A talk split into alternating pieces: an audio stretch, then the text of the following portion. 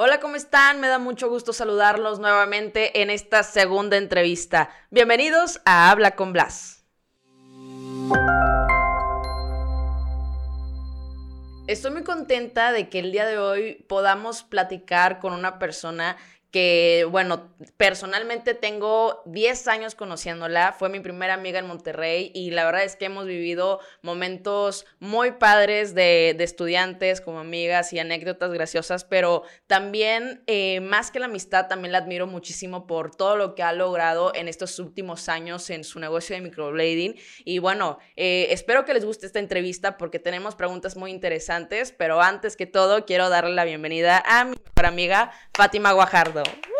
Ay, gracias. Gracias por invitarme. Sí, no, gracias a ti. Oye, pues la verdad, muchas gracias por tomar, por tomarte el tiempo de hacer esta entrevista. Quiero comenzar primeramente para que la gente que nos ve te conozca. ¿Quién es Fátima Guajardo?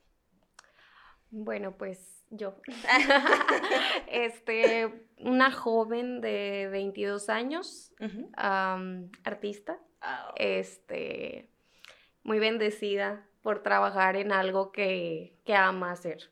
O sea, creo que eso es lo que me define, o sea, me encanta mi trabajo y pues está dentro de todo lo, lo, que me gusta, la belleza, el dibujo, el arte, entonces creo que eso, creo que es lo que más me define ahorita, creo que estoy en mi etapa así como que disfrutando bastante lo que hago, trabajar y demás. ¿Cuáles fueron tus primeros sueños de pequeña? ¿Cómo fue que o sea, empezaste a descubrir esta parte del arte en la belleza? Pues, para empezar, mi mamá, o sea, fue estilista. O sea, siempre es como que vi eso en la familia, de que los salones de belleza y así. Pero no, no me llamaba tanto la atención, o sea, de hecho mi mamá era como que creo que terminó odiando ese giro, o sea, de que, ay, no, o sea, pues sí, porque la verdad, o sea, es caro, tienes que invertir mucho en cursos, estar actualizando y demás. Eh, y luego cuando la inseguridad se puso muy fea, ¿Sí? de que, no sé, que te iban y te cobraban piso y cosas así, o sea, fue como que ya mi mamá como que ya no quiso hacer nada de eso, entonces yo, no, yo realmente no tenía interés por la belleza, pero sí por el dibujo. Entonces estuve en clases de dibujo de, desde chiquita y... ¿Te acuerdas de Katia? Ay, Dios. Sí, con ella. O sea, está desde chiquititas, o sea, desde la primaria en clases de dibujo. Y pues no sé, o sea, lo hice siempre, o sea, la primaria, la secundaria. Ya como a los 15 años empecé a dibujar con pluma. Entonces, que es más parecido como a tatuar, pues ya no hay, no le puedes borrar, ¿no? Entonces es como que el punto y arrastre y tal. Luego empecé a escuchar de los tatuajes, digo, ahorita ya estoy toda tatuada, ¿verdad? Pero me, me empezó a llamar mucho la atención eso de que la tinta. Oye, fíjate que tengo una anécdota eh, de nosotras cuando estábamos en la prepa. Yo me acuerdo que te dibujabas mandalas en la mano. Sí. todo el tiempo se dibujaba mandalas en la mano y yo sabía que le encantaba mucho dibujar, pero como que a partir de la prepa fue cuando lo empecé a notar y yo dije, o sea, yo en mi cabeza dije, no está tatuada, pero sé que algún día lo va a hacer. Sí, tengo varios, o sea, amigos con los que aún tengo como contacto de la prepa, ¿Sí?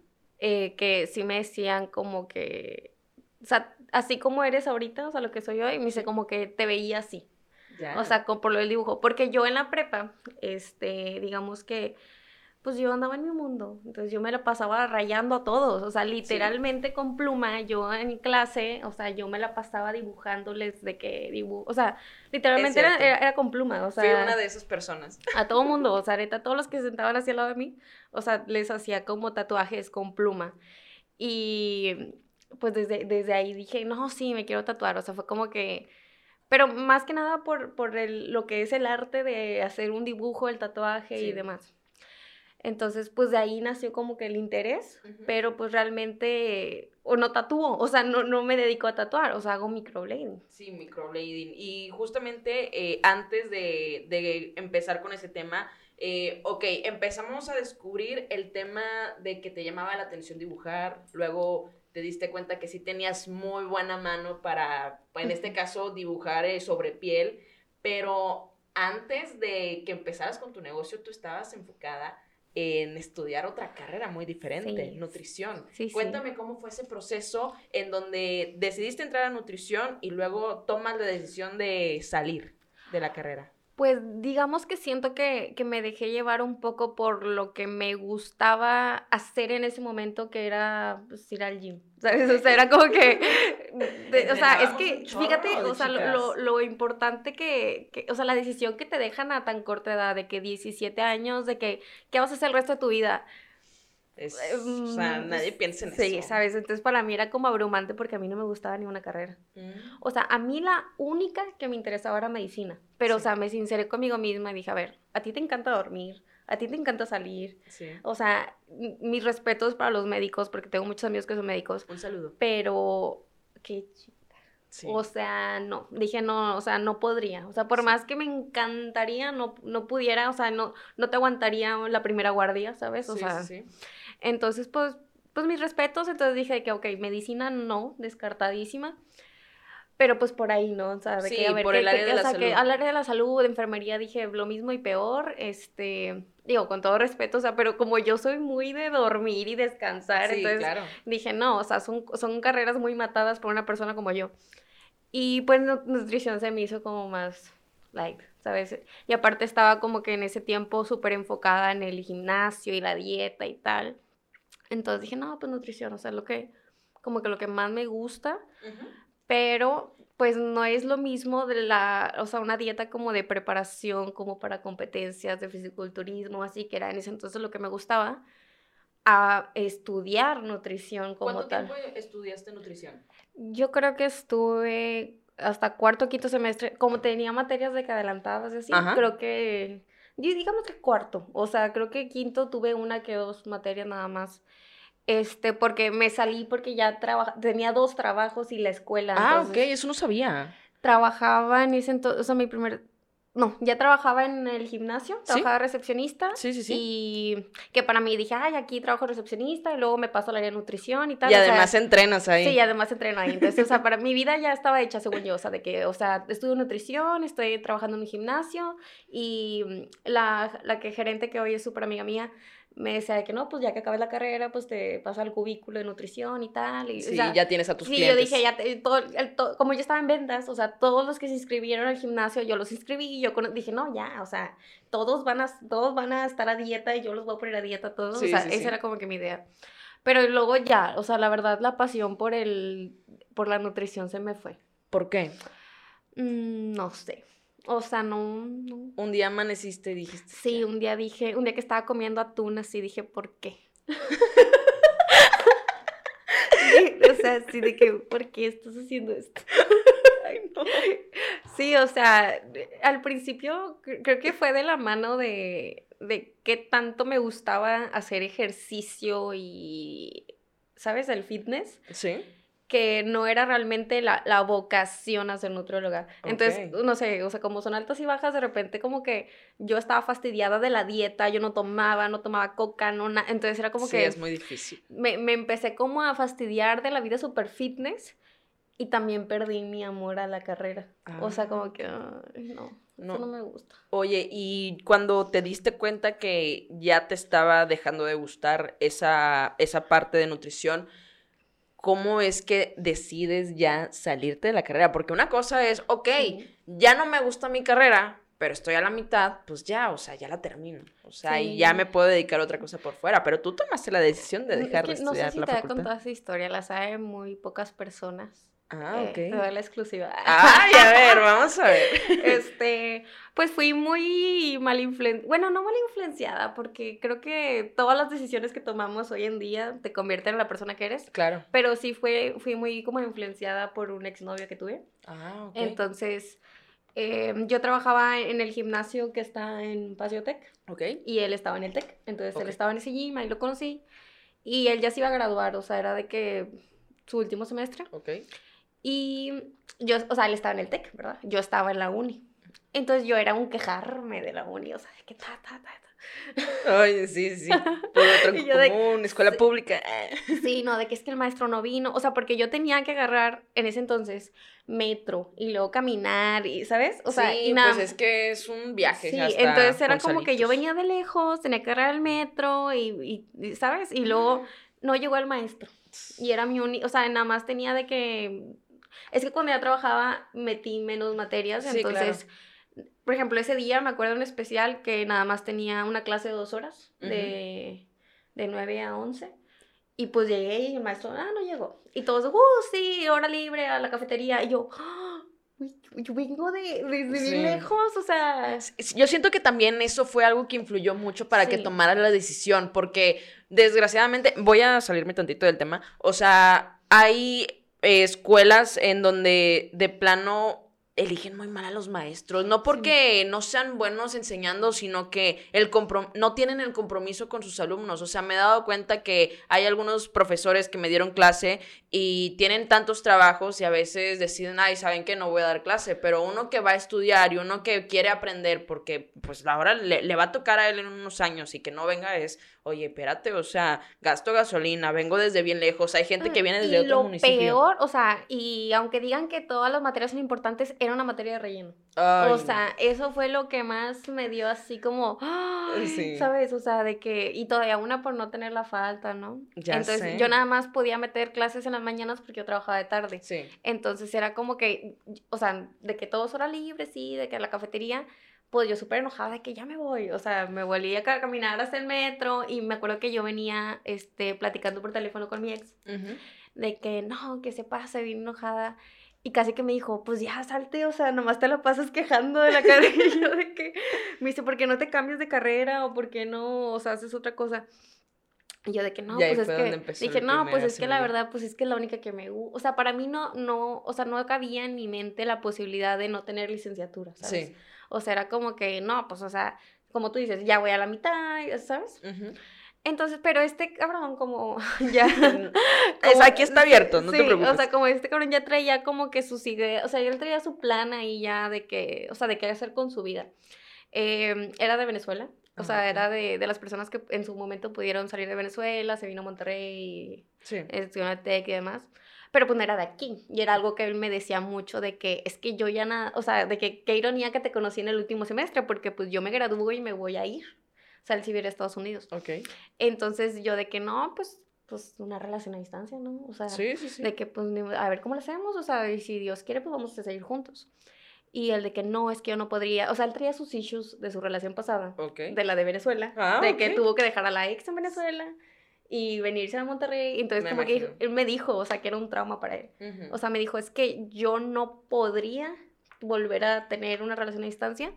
Casi que me dijo, o sea, o te vas conmigo o terminamos. Okay. Y yo de que, wow. No quiso batallar el señor. Sí, o sea, me, me, Claro que me lo decía muy bonito y de que no, sí, es que por favor vete conmigo, casi que conmigo no vas a ocupar trabajar, ¿sabes? Sí, sí, sí. Entonces yo de que no, pero, o sea, me hizo mucho coco wash, o sea, mucho, mucho, mucho.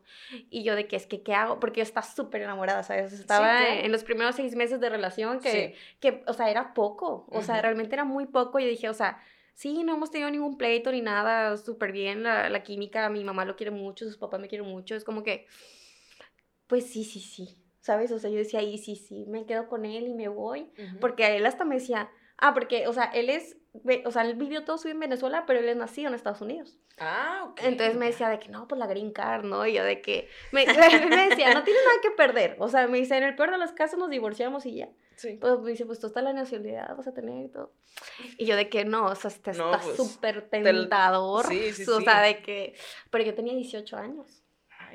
Él estaba más grande, o sea, él tenía 24, creo, en ese entonces. No, sí, son muchos años de diferencia. Entonces yo dije de que es que, o sea, entre que quieres tener esa conciencia de, pues es más grande que yo, o sea, lo estará diciendo en serio, está jugando conmigo, o sea, yo voy a tener que dejar mi país, mi casa, mi trabajo, mi carrera, o a sea, tu mamá. A mi mamá, o sea, por irme con un novio que tengo, que no tengo ni seis meses con él. O sea, para mí era como mi cabeza explotar, ¿sabes? Sí, sí, sí. Entonces, me dice de que, pero pues me dejé llevar. O sea, un momento que dije, a ver, pues sí, ¿qué puede pasar? Pues me regreso. O sea, no, o sea, como que dije, bueno, pues va. Me dejé llevar por la enamorada y él me, él me decía de que pues salte pues ya de la carrera, o sea, pues ya, ¿qué? O sea, pasa más tiempo conmigo en vez de, pues sí, pues ya te va a salir, ya, pues allá luego buscas estudiar otra cosa o no sé. Sí. Y ahí fue donde me, me di de baja. Y pues él me hacía, o sea, él era una persona que yo siento que era como medio codependiente de mí, o sea, de que, no, pero es que tú ni vas a ocupar trabajar, o sea, y yo de que, ¿qué voy a hacer? O sea, ¿o qué? No, no voy a estar encerrada. Ajá, o sea, como que para mí, o sea, lejos de verme como, wow, o sea, era como, yo me imaginaba encerrada todo el día en un departamento, o sea, ¿sabes? O sea, de que esperando que llegue. Sí. O sea, yo dije, no, no, yo no quiero eso. O sea, no. O sea, dije, no, no, a mí, a mí sí me gusta trabajar. Entonces, no, y aparte, imagínate mi, ay, mi cambio súper drástico de tener dos trabajos. O sea, trabajaba en en el gimnasio, o sea, de recepción. Los fines de semana era promotora de Canfina. Ah. era promotora de, ¿puedo decir marca? Sí. sí de AT&T, o sea, de, daba folletos así. Súper bien pagado, la verdad. Sí, y, sí, mm, ¿qué otra cosa hacía? Pues la escuela. Y entonces imagínate todo, o sea, el estar súper ocupada todo el tiempo. Sí. Y, y, pues para él era ya casi que ya no hagas nada, ya dedícame todo tu tiempo. Sí, entonces, yo te mantengo. Sí, entonces yo de que no, pues imagínate de eso, a no hacer nada, para mí no, no había, o sea, no, no. Es que creo que eso es lo que sucede en, en, nosotras, las mujeres de esta generación, o sea, como que nosotras, yo, yo siempre he pensado que maduramos obviamente más rápido, pero como que es cuando sabemos lo que queremos y queremos lograr y sabemos que estamos descubriendo nuevos talentos en nosotros, o sea, no hay nada que nos pare. No hay nada que nos pare, a pesar de que llegue un hombre este, a decirnos que no, no te preocupes, de que cuando seas mi novia, cuando sea mi esposa, este, eh, no te va a faltar nada. Ok, entiendo que no me falte nada, pero a mí la rutina no me la puedes quitar. O sea, yo ya estoy todo el tiempo trabajando, yo tengo que estar negocio, tengo que estar con mis planes, tengo que estar haciendo algo, no solamente quedarme encerrada. Estamos acostumbrados a hacer eso. Estamos en la edad en la que podemos explotar muchas cosas porque estamos como que, y bueno, yo siento que los 20 es como que tienes toda la energía del mundo y ganas de hacer y comerte al mundo. Digo, o sea, respeto mucho a la gente, o sea, las mujeres que se, quieren quedar en casa con hijos, o sea, en el momento que yo tenga hijos, quizá cambie mi mentalidad de que, ok, quiero tener más tiempo para dedicarme a mis hijos y así, pero pues como yo tenía 18 años y, y, yo no quiero tener hijos ahorita, o sea, pues yo no, no era como que yo me había mentalizado en ese momento de que, ah, ok, si voy a estar en la casa cuidando a los niños, no, o sea, yo tenía 18, o sea, era como, falta un chingo para los niños, sí. entonces, ¿qué voy a hacer todo ese tiempo? Sí, claro. Entonces yo le, yo le expliqué eso a él, o sea, le dije que, pues que yo agradecía mucho, o sea, porque él me lo decía bien, o sea, que no me iba a faltar nada y demás, pero que yo quería hacer algo. O sea, que yo quería hacer algo, no quería sentirme inútil porque iba a ser algo muy drástico para mí tomando en cuenta que yo hasta me, me, me, visualicé deprimida, o sea, en un país donde no iba a conocer a nadie, o sea, que, es una mi, que mi inglés es malo, la verdad, entonces es como que dije, va a ser mi único amigo. o sea, era mi novio, ¿verdad? Y, ay, me había dicho que nos casáramos y todo. Entonces yo dije, o sea, sí, pero pues, o sea, no me imagino o sea, de trabajar en un gimnasio, ver tanta gente y luego irme a trabajar de promotora, o sea, puro, puro, o sea, puro, ¿sabes? O sea, estar socializando todo el tiempo. Sí, sí, sí. A, ya estar encerrada sin hacer nada. Entonces me dice, bueno, ¿qué te gusta hacer? O sea, ¿qué quieres hacer? Sí. Porque pues era lo mismo, me dice que no, pues te vas a ir a estudiar, yo de que no, es que quiero hacer algo, o sea, quiero trabajar, quiero tener una fuente de ingresos, no quiero depender económicamente nada más de ti, ¿sabes? Claro, claro. Y me dice, bueno, pues ponte, o sea, cursos de algo, ¿no? O sea, ¿qué te gusta hacer? Y yo de que, pues, en ese entonces a mí sí me gustaba mucho la belleza, o sea, tipo, como a cualquier mujer, ¿no? Te gusta maquillarte y demás. Entonces dije, bueno, pues, o sea, maquillo bonito y tal, me gustaría aprender a poner uñas y, ah, bueno, va, yo te lo pago, la madre. Yo, bueno. Y tomé cursos de uñas y no me gustó. O sea, o sea él pasaba por mí, ¿cómo te fue? Y yo, no me gustó. ¿De qué en serio? Sí, no, no, no creo que este rollo vaya a ser para mí. Sí. Bueno, otra cosa, no, de pestañas, ahí va. No, tampoco me gustó. Dice, pues es que, o sea, ayúdame a ayudarte, ¿no? Pues, o sea, los cursos ahí están, o sea, pero ¿qué quieres hacer? Y luego ya, pues yo me ponía el celular, que a ver. Pues ya como te sale la publicidad, me salió lo del microblade. Sí. Y empecé a leer y leer y leer y leer y dije, sí, o sea, esto quiero. Entonces ya fue como que le dije de que, oye, mira, le dije, mira esto. Pero, o sea, la verdad los cursos, bueno, donde yo los tomé, que es de Fibraus, pues son caros. La neta, sí, sí es una inversión. O sea, es como que, que eso se lo voy a recomendar a cualquier persona que esté pensando en tomar algún curso de, de microblading. Que inviertan, o sea, en un buen, pues un buen maestro, son máster. Yo tomé, yo he tomado tres de Fibraus. Pero pues que de verdad te vayas a dedicar a eso, porque neta, gastar tanto en algo que ahí se va a quedar, pues como que no da, o sea, no me da el resultado. Entonces, pues hasta eso él me dijo de que no, pues yo te ayudo y tal. No, pues va. Este, fui, platiqué con la, o sea, la que era la máster, o sea, me contó cómo le iba y tal, y, o sea, me platicó un poquito su vida, lo que hacía, y, y ahí me visualicé. Dije, no, sí. O sea, sí, esto es lo que quiero hacer. Em, tomé el curso, estaba practicando, todavía trabajaba en el gym, pero ahí el detalle fue que yo terminé con él. Ah, ok. Terminé con él, este, ella me había dado anillo y todo ya me había dado anillo y terminé con él. Entonces, para mí, o sea, verme en ese, en ese giro era porque iba a estar con él, ¿sabes? Sí, claro, claro. Entonces, fue por una motivación de por medio. Ajá, entonces fue casi, ¿qué te diré? Un año que tenía el curso, o sea, ya lo había tomado, pero no hacía cejas, ¿sabes? Casi como siete, ocho meses, entonces, o sea, y una amiga me decía, o sea, mi amiga la de recepción del mismo gym, o sea, yo seguí trabajando ahí, y me dice que era, es venezolana también. Pues yo lo conocí por él, digo, por ella. Entonces me decía de que chama, que no, que las cejas. Y yo de que, ay, o sea, eso era recordar a él, ¿sabes? Total, pues él y yo terminamos, él se fue y yo me quedé aquí con mi vida normal. O sea, yo seguí, o sea, ya me había salido la carrera, pero seguía en el gimnasio y seguía en ese trabajo. Entonces, luego ya después de tiempo, como que ya que, que cerró la herida, ya como que, ok, volví a hacerlo de las cejas y de ahí ya no paré. Entonces terminas con tu novio, sanas heridas, pero, o sea, en ese proceso no, no te, no comenzaste con el negocio en sí, porque estabas algo dolida. Sí, o sea, fue como que, mm, pues es que me engañó, ¿sabes? O sea, fue como que una ah. decepción muy grande, o sea, y ahí fue como que recayó en mí aún más la importancia de, de no depender económicamente de nadie. Sí, claro. O sea, porque yo fue lo que le dije cuando terminamos, o sea, o sea, me engañó aquí antes de irnos. O sea, yo iba a dejar mi país, a mi familia, mi trabajo, me iba a ir con alguien con el que tenía menos de seis meses de novia y me engaña desde aquí. O sea, me, o sea, gracias a Dios me di cuenta estando aquí antes de irme. ¿Cuánto te faltaba para mudarte? No te miento, como tres semanas. No. Sí, yo no le revisaba el celular y hasta eso teníamos de que la fecha, creo, o sea, de que el día y el mes, los dos. Sí. O sea, yo me estoy su contraseña. Y fue así como que me dijo de que creo que sí iba a Ciudad de México. Entonces me dijo, porque allá vive su hermana, y me dijo de que, ah, ¿me puedes pedir un, un Didi? De que si yo regreso a su depa en la mañana hacia el aeropuerto. Y yo de que, ah, sí. Y no sé qué me dio los psychos, o sea, de meterme a ver y vi, y vi que estaba hablando con su ex de Venezuela. O sea, dije, no, es que este cabrón nunca la superó, ¿sabes? Entonces ahí, o sea, digo, y él me decía, es que te estás enojando por unos mensajes, o sea, ella ni siquiera está aquí, ¿sabes? Sí, pero, dije, es que ya aquí yo ya veo que tienes tendencias infieles, o sea, no me da la confianza, o sea, no me voy a casar contigo, punto. Se acabó. Sí.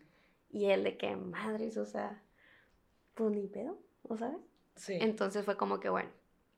Eh, sí, me sentí como muy dañada un rato. Entonces todo eso de las cejas me recordaba a él al principio. Sí. Porque pues para mí era, ni siquiera me imaginé trabajar aquí. O sea, esto era porque yo me iba a trabajar a Estados Unidos hacer eso. Claro. Entonces, pues era como que, ay, bueno, pues aquí ya no se hizo. Y yo incluso estaba pensando vender el material y todo, porque ni por aquí me ha pasado, o sea, ya lo tenía como súper descartado. Sí. Eh, mi amiga del trabajo me dice de que, oye, dejaste eso, o sea, pues ya está, hazlo. Sí, ya tienes todo el material. Sí, ya tienes todo. Y yo de que no, pues sí. O sea, ya cuando ya sentí como que, ya pude separar las cosas, o sea, de que, a ver, una cosa fue mi relación y otra cosa es pues que me gustaba hacerlo, ¿sabes? Y fue cuando empecé. Luego inicié otra relación. ¿En qué año empezaste con el negocio? en el 2019. Ah, hace poco. Sí, fue hace poco. O sea, el curso lo tomé en el 2018. Sí. Pues en ese fue el trance de que te digo de que mi duelo, que no quería saber de eso.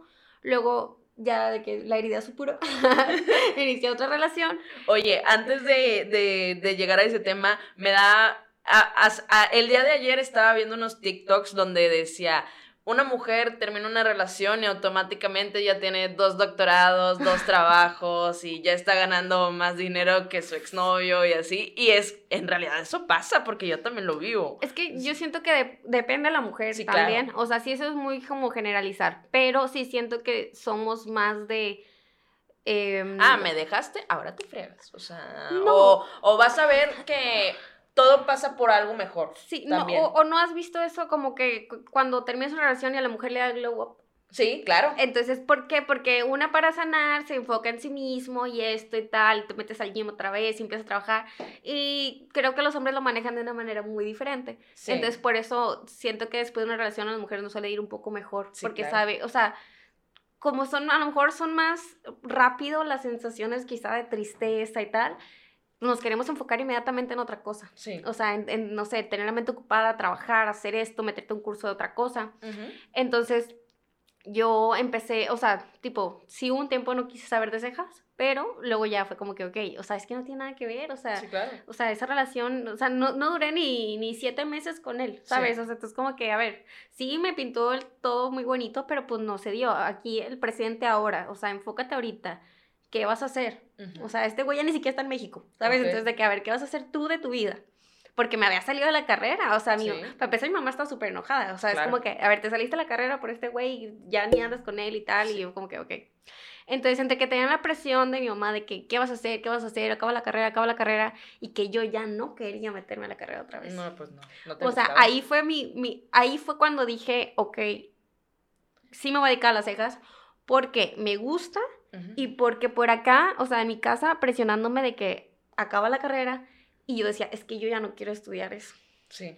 O sea, yo ya no quiero, ya no, o sea, ya no me quiero meter a acabarla. Claro, claro. Entonces, de que ya no, ya no quiero.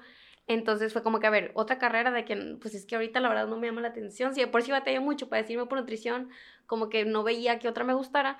Entonces dije, pues no, no hay. Voy a trabajar en lo que pienso. Sí, o sea, o sea, tienes cursos de todo, o sea, sabes poner uñas, sabes poner pestañas, sabes maquillar, lo único que no sé es el cabello, o sea, la colorimetría, ese rollo.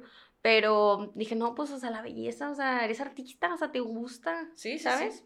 Porque pues también, o sea, maquillar todo ese rollo es un arte. Entonces fue como que, no, pues es que esto es lo que me gusta realmente. Hablarlo con mi mamá fue muy difícil eh, porque no quería, o sea, no quería que me dedicara a lo mismo, literal, o sea, es como que la belleza.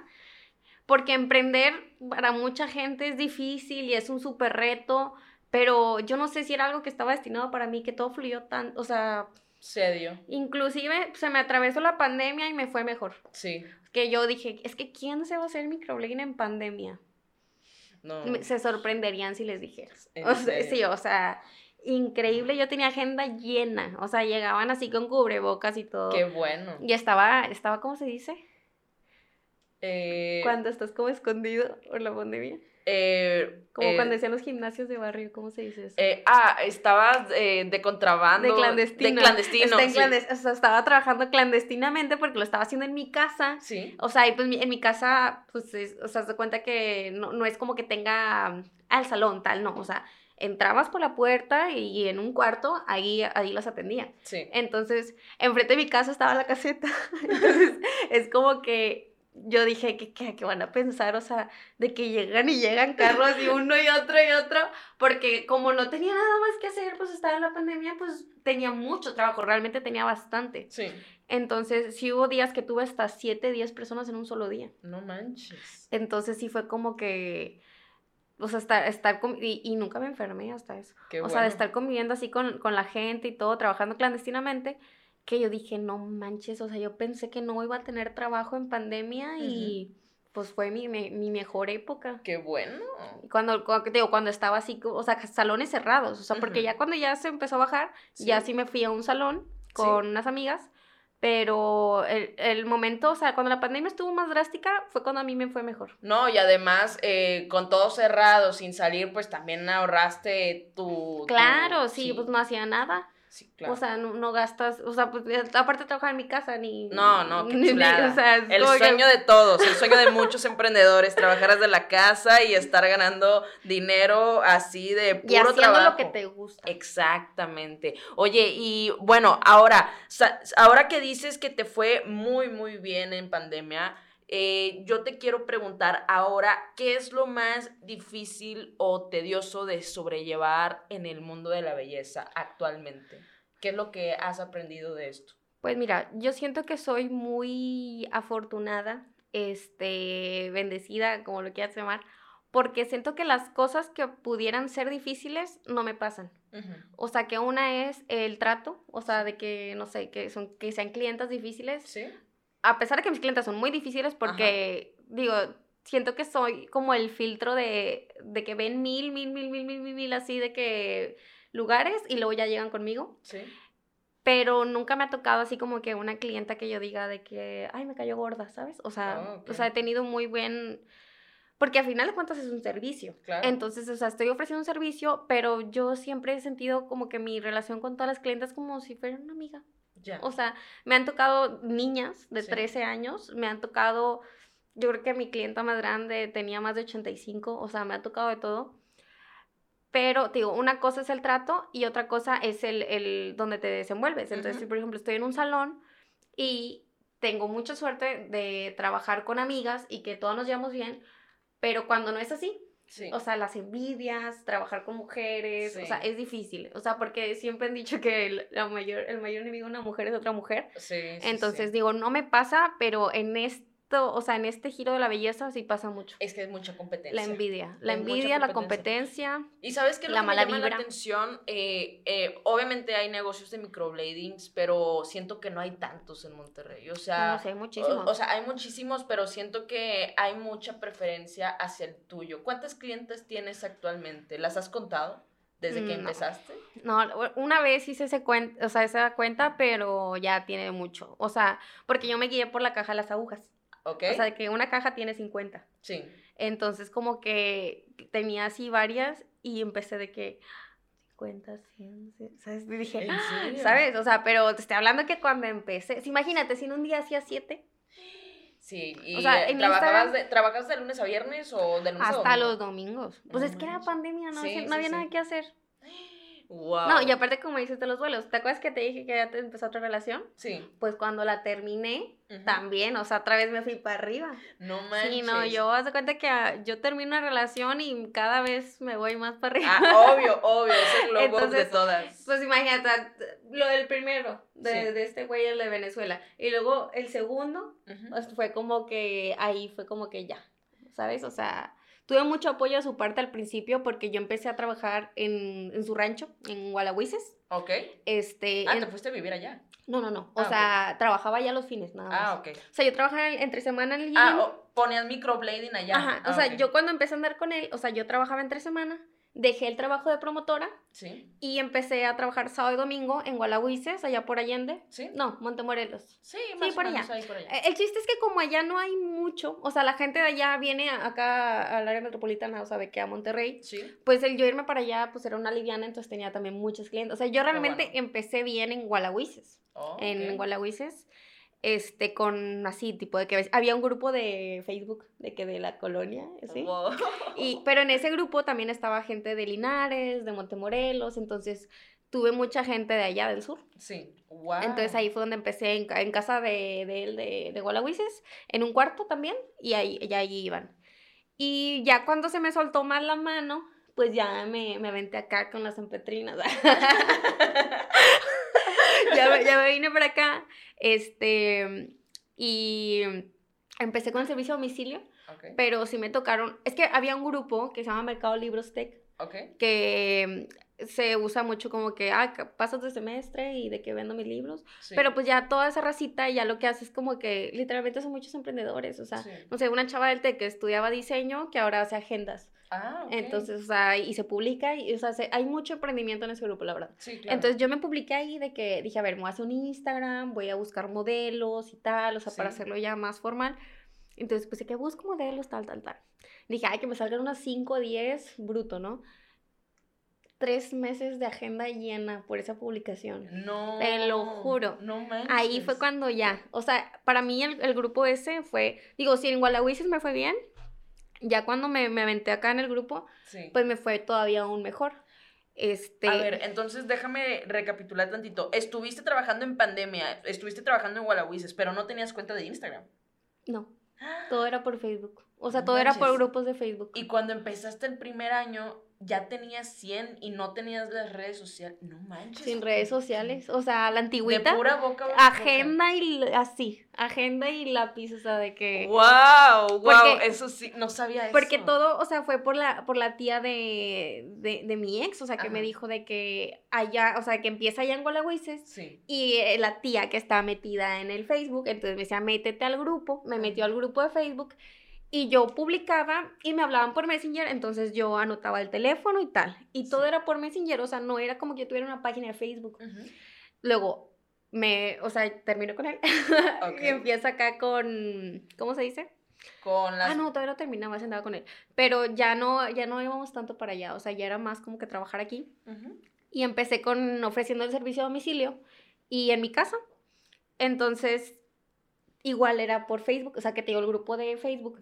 Pero ahí, o sea, yo con ese grupo ya quería abrir un Instagram. O sea, mi idea era sacar 5 o 10 clientas para fotos y ya abrir el Instagram. Pero, pues se me llenó la agenda tres meses. Wow. Noviembre, diciembre, enero, full.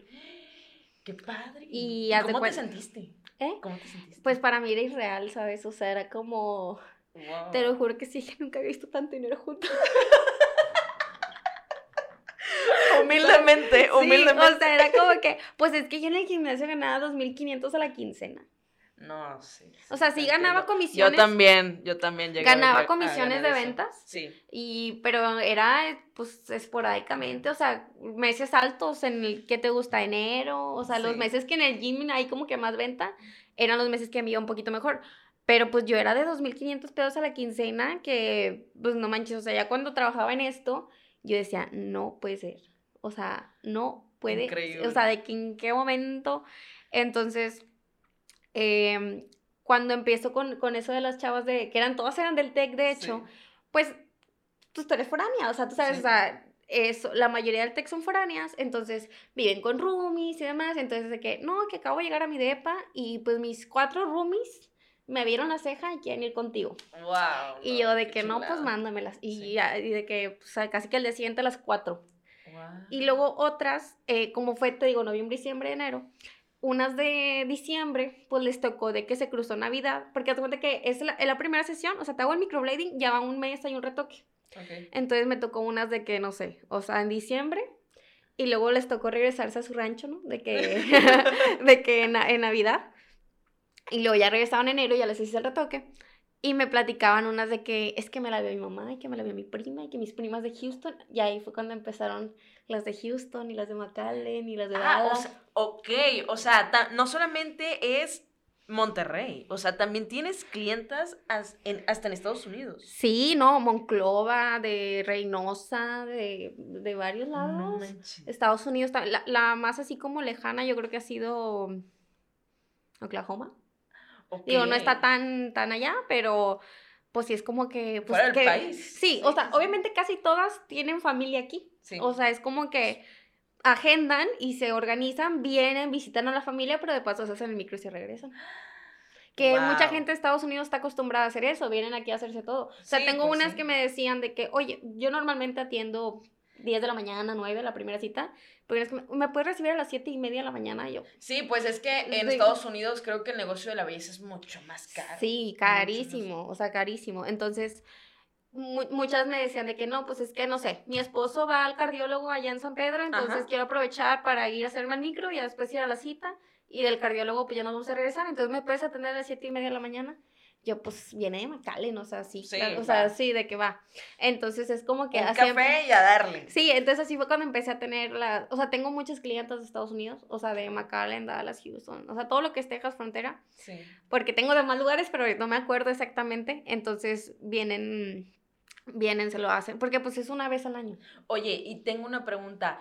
Ahora, con 19, 20, 21, 22, cuatro, casi cuatro años trabajando en el microblading, sí, se ha ido muy rápido, que ahora que estás viviendo, eh, pues ahora sí que los momentos más memorables de tu vida, ahora que tu negocio ya creció, tengo una pregunta importante. ¿Alguna vez, o sea, a, has perdido la motivación haciendo lo que haces y cómo, de ser así, cómo lo has este, transformado a algo mucho mejor.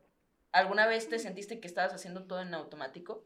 Pues mira, no, nunca siento que desmotivada, pero sí cansada. Ah, ok. Porque como a mí me encantaba hacer lo que hago, eh, pues yo antes era un poquito más intensa respecto a trabajar. Sí.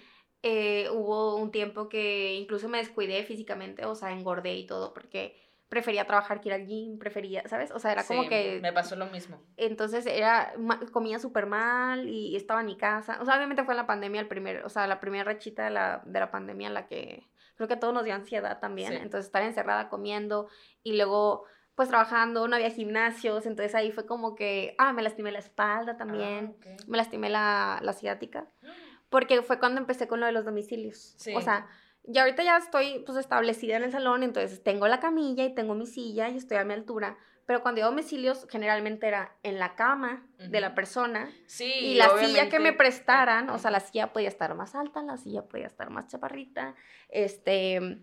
Entonces ahí fue como que empecé con, con los dolores de, de espalda. Y ahí fue como que dije, ay, es que me la estoy bañando. Sí, sí, sí. O sea, no hay necesidad de meter 10 citas en un día, ¿sabes? O sea, es como que tampoco es como que, ay, que te, te, urge que te saque la muela, ¿me explico? Sí, sí, sí. Entonces fue como que, ok, ahí fue cuando me empecé como a, administrar en tiempos, ok, de que, a ver, pues nada más tantas, o sea, porque si no te vas a fastidiar. Sí, claro. O sea, de que tantas al día, punto, y no trabajas los domingos ya, porque yo trabajaba de lunes a domingo, entonces de que los domingos ya no se tocan, sábado, mediodía, y luego incluso ahora ya en el salón ya me establecí un poquito mejor de que, bueno, ya, ya ahorita ya no hago eso, pero sí hubo días que dije, eh, martes, jueves y sábados voy en las mañanas y lunes, miércoles y viernes voy en las tardes.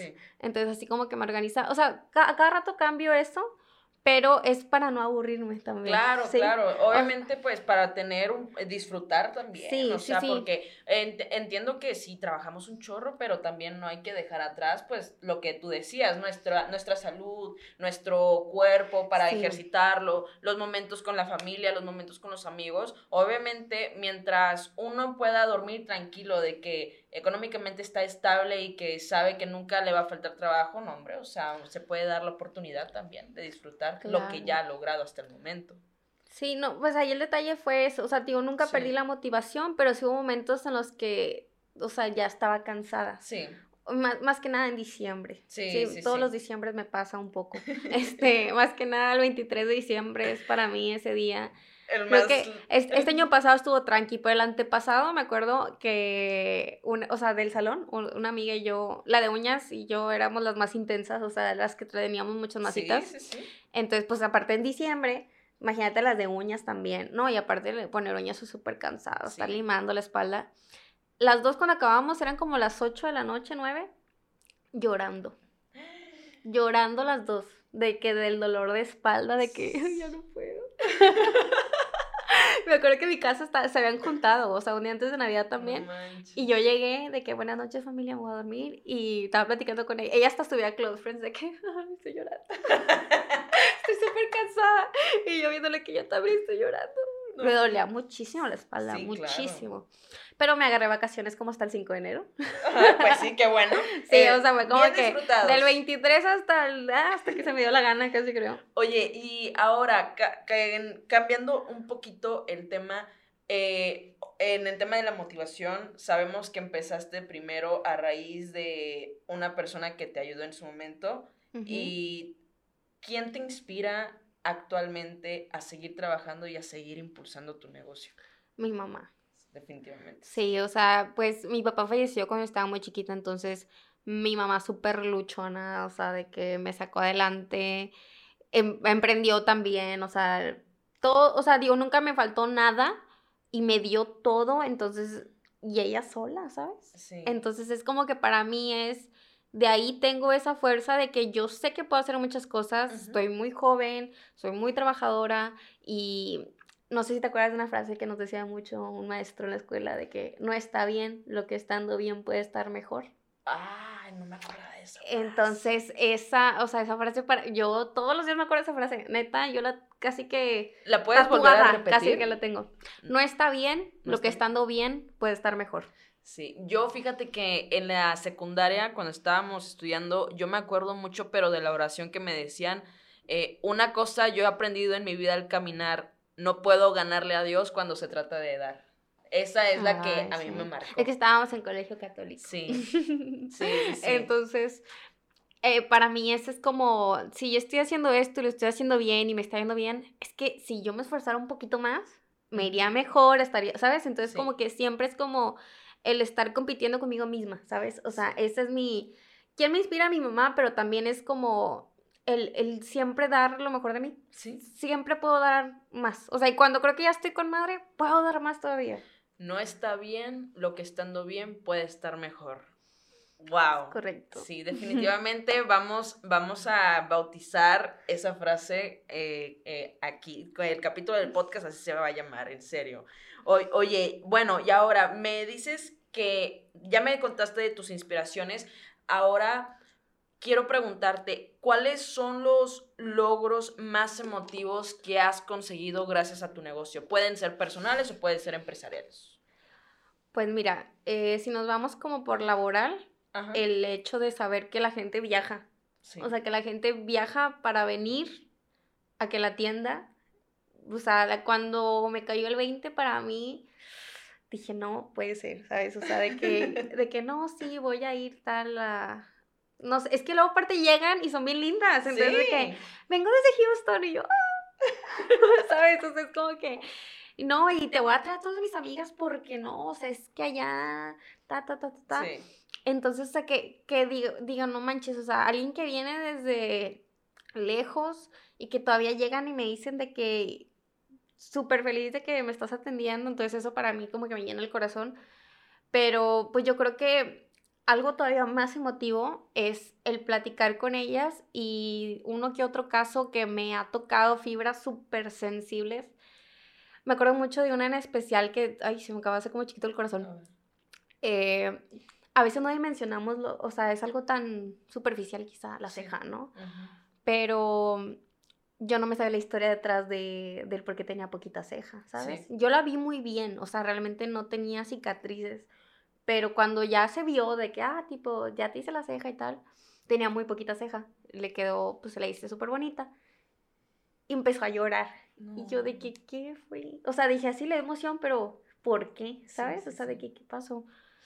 pues un exnovio que había tenido hace 10 años le había, le había echado ácido en la cara.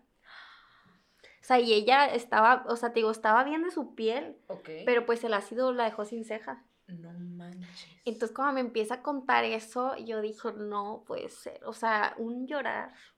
Me acuerdo y se me hace así como en la garganta.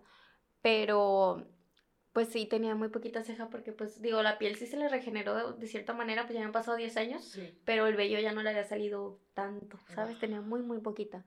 Entonces, que llorara y que dijera que ya se sentía bonito otra vez, fue como, wow. Lo que puede hacer... Lo que puede hacer algo, o sea, algo que para mí es rutina. Sí. A, algo que para mí es rutina, alguien le cambió la vida. Sí, sí, sí. Entonces fue como, ¿sabes? O sea, impresionante que no, no me la puedo como creer en ese aspecto de que, no sé, o sea, a lo mejor hay gente que la ceja es súper irrelevante, ¿sabes? Pero pues hay gente que es un, su mayor inseguridad. Sí, claro. O, sea, es que la, la, ceja es la que define tu cara. O sea... Es el marco de tu cara y eh, es una frase que digo mucho de chiste con las clientas de que, ay, ¿cómo cambié? yo, ¿quién diría que unos pelos en la cara, verdad? ¿Quién diría que unos pelos en la cara te hacen cambiar tanto? Pero pues ahorita siento que las cejas y las pestañas lo es todo.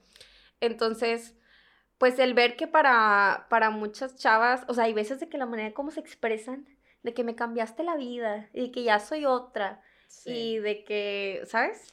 Oh, he tenido hombres, o sea, se le has hecho a hombres, y tipo, si algunos han sido gays, pero otros no. Ves que también hay hombres que tienen muy pocas cejas. Sí, o sea, una vez me tocó de que el esposo de una clienta, el papá de una clienta, o sea, como que, no sé, me, acuerdo mucho del papá porque la chava tenía poquita ceja por genética del papá. o sea, la chava llega a la casa y se la ve de que me lo quiero hacer. Sí. Entonces va el papá y se la hago. ¿Y qué, qué le pareció a su papá? Pues bruto, o sea, todo feliz. Porque las hago muy naturales, entonces es como que pues es, como que digo, no puede ser que hasta los hombres vengan. Sí, sí, sí. Entonces, ahí es donde me, me, llenó así como el corazón de algo que a lo mejor para mucha gente es muy relevante o muy superficial o muy X, darme cuenta que yo que le, que, o sea, es que la cara. Sí. O sea, que le puede cambiar la vida o que le ayude de una manera a mejorar su autoestima a una persona, eso para mí es lo que más me llena. Oye, y, y antes de concluir con esta entrevista, Fátima, has cambiado la vida de mucha gente. Eh, ya me estoy sorprendida con la historia de las clientas, de cuántas, cuántas personas han, se cambian a, a, Monterrey para, para que las atiendas, pero yo te quiero preguntar ahora, ¿qué le dirías a la Fátima de 16 años que solita, a puro trabajo, sin ayuda de nadie, cambió su vida? Mm, pues creo que le diría... Es que justo, o sea, a los 16 era cuando te decía que en la prepa, que estaba dibujando y tal. No sé si me, digo, eh, si el caso fuera hipotéticamente que pudiera decirme algo, pues no me gustaría cambiar mucho, ¿sabes? Sí. Es como que, como te digo, todo ha tenido su proceso, pero quizá me diría que no me estrese tanto porque sí. fue muy estresante en ese momento no saber qué carrera elegir. O sea, le diría de que ni te estreses porque ni la acabaste. Sí. eso, eso le diría, pero sí sería como, vas bien. O sea, es, es, que esa era mi pasión. O sea, yo me acuerdo mucho en la prepa de estar dibujando y, y rayando gente. Yo también me acuerdo, me acuerdo aquí. o sea, estar ahí, ahí rayando gente y tal. O sea, era como que, es que eso es. O sea, no necesariamente los tatuajes, pero por ahí va. O sea, es el arte lo que te gusta, es dibujar, eso es lo que te apasiona. Vas bien, no te estreses por no saber qué carrera vas a estudiar. Porque eso fue como que un detonante muy grande en ese entonces. No manches. Y otra pregunta que te quiero hacer, eh, ¿cuál es la proyección que tú tienes ahora en cinco años con, con, tu, con tu negocio de microblading?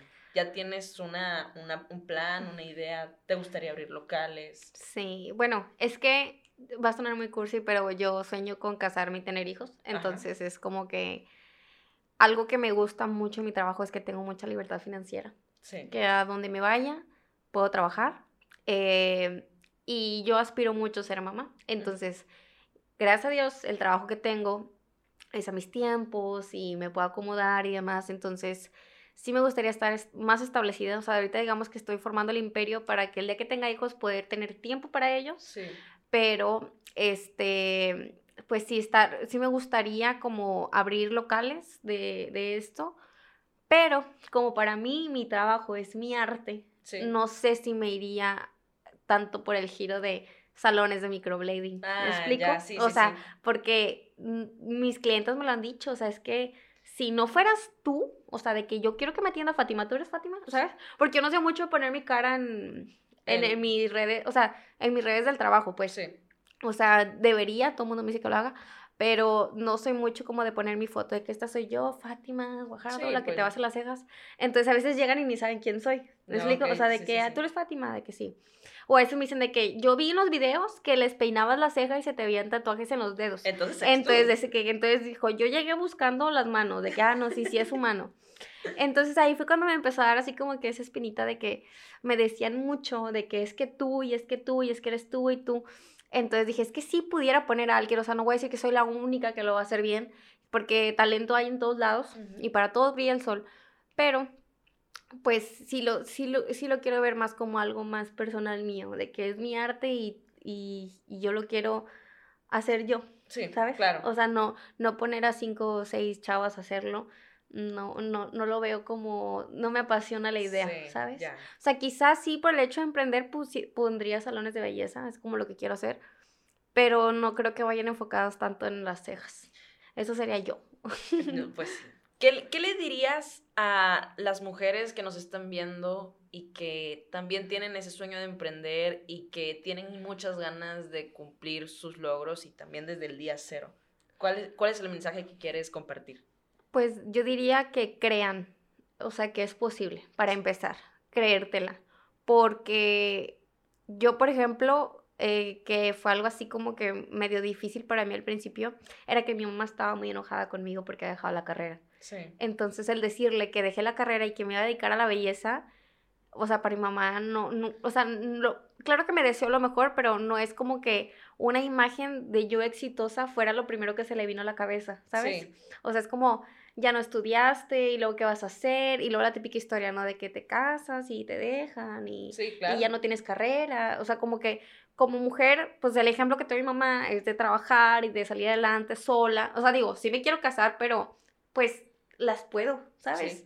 O sea, estoy, ahorita estoy soltera y las puedo, pero pues es como que e, esa, esas ganas de salir adelante, de emprender, de hacer, o sea, de, de, que quiero hacer algo yo, quiero tener mi fuente de ingresos yo, siento que muchas mujeres hoy en día lo tienen. Sí. O sea, ya no es como antes, digo, y es válido que hay personas, digo, yo, yo ya quiero llegar al punto en el que diga, ay, bueno, X, o sea, ya, que, que me caiga el dinero y no tanto trabajar yo, ¿sabes? Pero que, que, sea como mío, o sea, que esta fuente de ingresos es mía.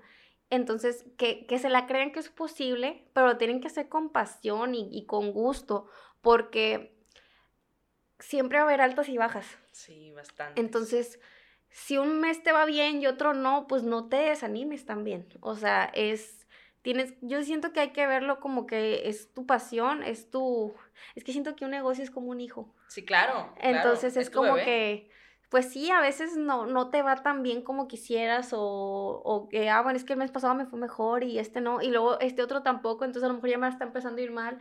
Todo es mental. Sí, todo es mental. Todo es mental. Entonces, que no desistan, o sea, que, que se la crean que es posible, que no desistan, que, que se enfoquen, porque siento que también hay como en esto de, o sea, tiene como, es que no sé si es mala reputación la palabra, pero como que el emprender y que no salga, es ah, como... Es muy eh, común. sí, es como muy común, pero es porque la gente emprende por emprender. Sí, o sea, de, quiere dinero rápido, hacer dinero fácil y no se preguntan si de verdad, o sea, es algo que quieren hacer siempre. Y, es algo que he visto en mi familia con, no voy a decir nombres, pero con una que otra persona que, no sé, le está yendo súper bien y luego ya, de repente no. Sí. Y yo de qué, no, ya, me dio hueva.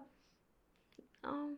Bueno. O, ay, no sé, sí iba a decir, tengo un primo, tengo un primo que, que, puso un negocio de mariscos, los mejores ceviches que he probado en mi vida, y es como que de repente, ay, no, ¿qué onda? O sea, casi de que, mándame agua chile, no sé qué, ay, no, es que hoy no trabajé.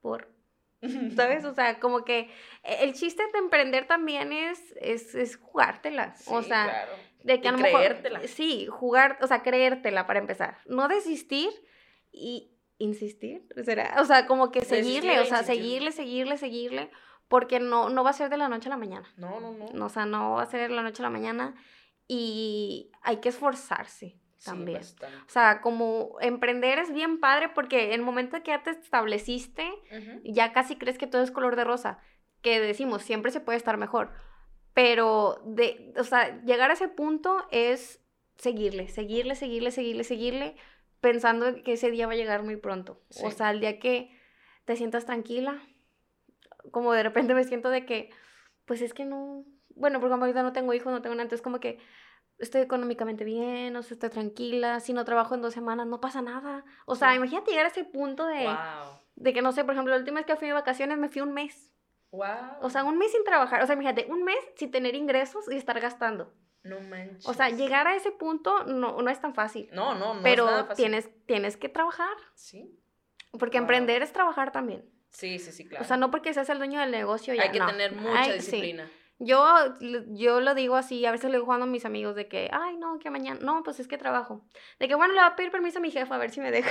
o, sea, o sea, es porque es como que, a ver, me conviene, o sea, de que no trabajar, tal. La semana pasada iba a venir, creo que no pude por el trabajo, entonces como que, ya me organicé, entonces como que te das permisos, pero nunca descuidas el negocio. Exacto, exacto, hay que tener prioridades, primero lo que deja, ya después lo que... Lo, lo, de, lo, lo siguiente. Oye, Fátima, ¿dónde te podemos encontrar en redes sociales y dónde está tu local? El local está en Garzazada, está mm, a la altura del TEC, tipo zona TEC, eh, se llama Plaza Tenec, Glam Studio, ahí estoy con tres amigas más, el salón es general, o sea, hay todos los servicios, uñas, pestañas, este, maquillaje peinado, que los arreglos de novia y, y yo. Entonces, hay todos los servicios y está bien padre porque todas, entre todas nos pasamos clientas. Y en redes sociales yo eh, por el momento solo manejo Instagram. Okay. Es Fátima GDO, que es Guajardo, abreviado según yo. FátimaGDO.braue. Braue, eh, ceja en alemán, porque ya Braus ya se me hacía mucho teado. Dije, voy a variar. Es fatimagedeo.braue en Instagram. Eh, es la única que manejo. Okay. Próximamente mi página de Facebook. Perfecto. Pues muchísimas gracias, Fátima, por toda la plática. Estoy sorprendida por todo lo que has logrado y estoy segura de que te va a ir mucho mejor. Este apenas, pues bueno, ya, ya comenzaste desde hace años anteriores, pero yo creo que apenas estás disfrutando ahora sí de un gran camino de vida que te falta. Sí, entre que... también la pandemia ya bajó. Sí. Sí, porque pues a lo mejor sí me está viendo súper bien, pero pues no salía, ¿sabes? sí, sí, Entonces ya ahorita es como que, ¿qué? Yo estoy viajando y tal, yo estoy haciendo mis cosas, me compré en camioneta. Entonces como que ya estoy, me siento ya como que estoy disfrutando. Eh, pues casi después de tres años, pero pues desde el principio me fue muy bien, gracias a Dios, o sea, tuve muy buena respuesta de mis clientas, entonces digamos que ahorita estoy como que en mi mejor etapa, o sea, estoy súper contenta, y como tú la pandemia ya bajó, estoy teniendo más clientas, ya las clientas viajan, estoy en un salón, estoy disfrutando de mi libertad financiera, que es lo que te decía, entonces yo estoy súper bien y pues vamos. Y como tú dices, bendecida. Bendecida y estando bien se puede estar mejor. Exactamente. Estar en lo que estando bien puede estar mejor, entonces pues para arriba, aquí para arriba. Sí, oigan, pues muchas gracias nuevamente, Fátima, y espero que les haya gustado esta entrevista tanto como a mí. Y pues bueno, este es un claro ejemplo de que los sueños se pueden cumplir. Espero que tengan un excelente día y nos vemos en la siguiente entrevista. Esto fue Habla con Blas. Bye.